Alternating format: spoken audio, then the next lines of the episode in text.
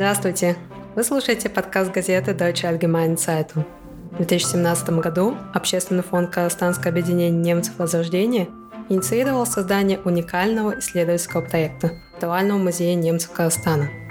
В силу ряда причин народная культура немцев Казахстана стремительно исчезает – Виртуальный музей должен стать настоящим хранилищем исторической памяти. О создании музея мы решили поговорить с Юлией Подоплегерой, кандидатом исторических наук и одной из тех, кто стоял у истоков проекта.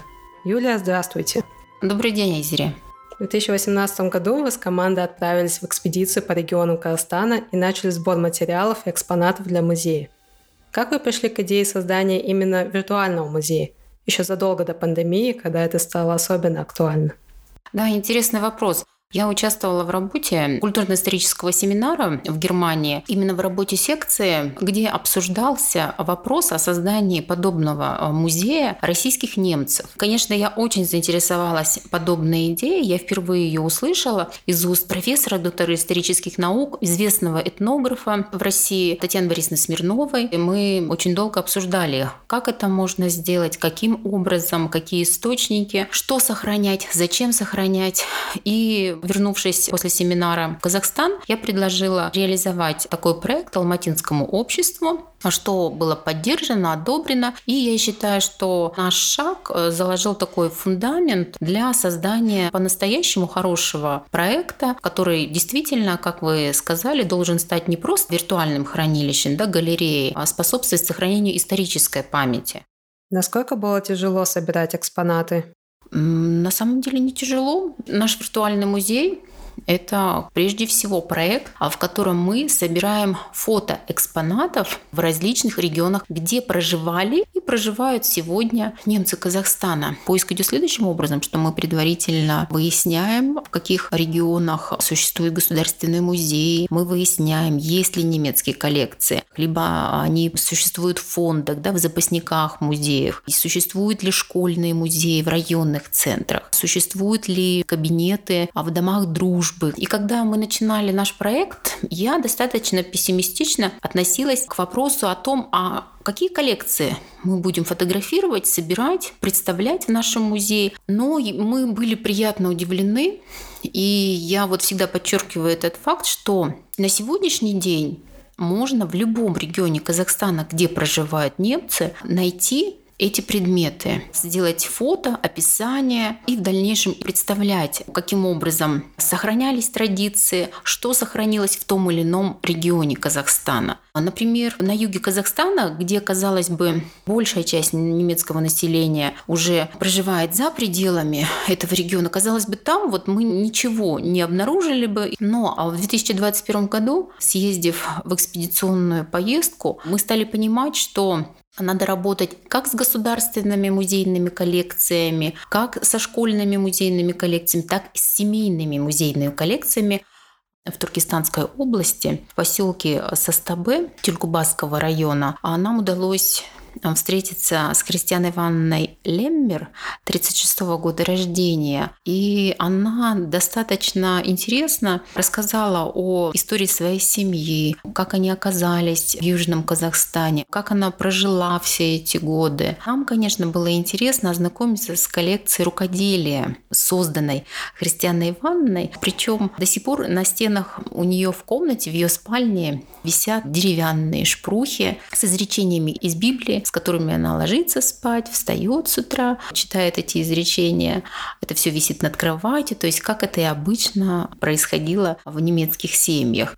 Также на ее кровати, вот это очень интересно, постельные принадлежности, вышитые ею, до сих пор она использует. На стенах ее дома можно увидеть шпрухи, украшенные вышивкой, с растительным орнаментом, с надписями. Ну, например, Еден Морган, он из Орган, или Год из Делибы. Все это до сих пор является украшением ее дома. Это было очень удивительно встретить именно сегодня в 21 веке, в 20 году в Южном Казахстане, так как нам казалось, что подобное уже не сохранилось. Если и есть, то это можно встретить в северо-восточных регионах, где более-менее компактно сегодня проживает немецкое население. Но оказалось все не так. В Южном Казахстане до сих пор вот в домах бабушек и дедушек вот эти осколки традиционной культуры существуют. Хорошо, что вы заговорили об этом. Отличались ли быт и традиции немцев из разных регионов Казахстана? Конечно, мы не можем говорить, что на юге Казахстана немцы придерживались таких традиций, на севере иных. Нет, в Казахстане сложилось таким образом, что приехав сюда либо в конце 19-го, начале 20 века, либо в период депортации, различные группы немецкого населения исповедовали, во-первых, разную религию, отличались диалектом. И во второй половине 20 века все это стало нивелироваться. Советская власть признавала одну формулировку в отношении к национальной культуре. Национальная по форме, социалистическая по содержанию. И все национальное, все традиционное так или иначе вытравливалось. Сохранить особенности традиционного быта, уклада, конечно, было тяжело. На ваш взгляд, какой самый особенный или необычный экспонат музея? На мой взгляд, все предметы, которые мы сегодня находим, они имеют свою ценность. И нельзя говорить, что что-то не представляет ценность, а что-то более значимо мы работаем с теми предметами, которые не являются частью нашего быта, а нашей повседневной жизни.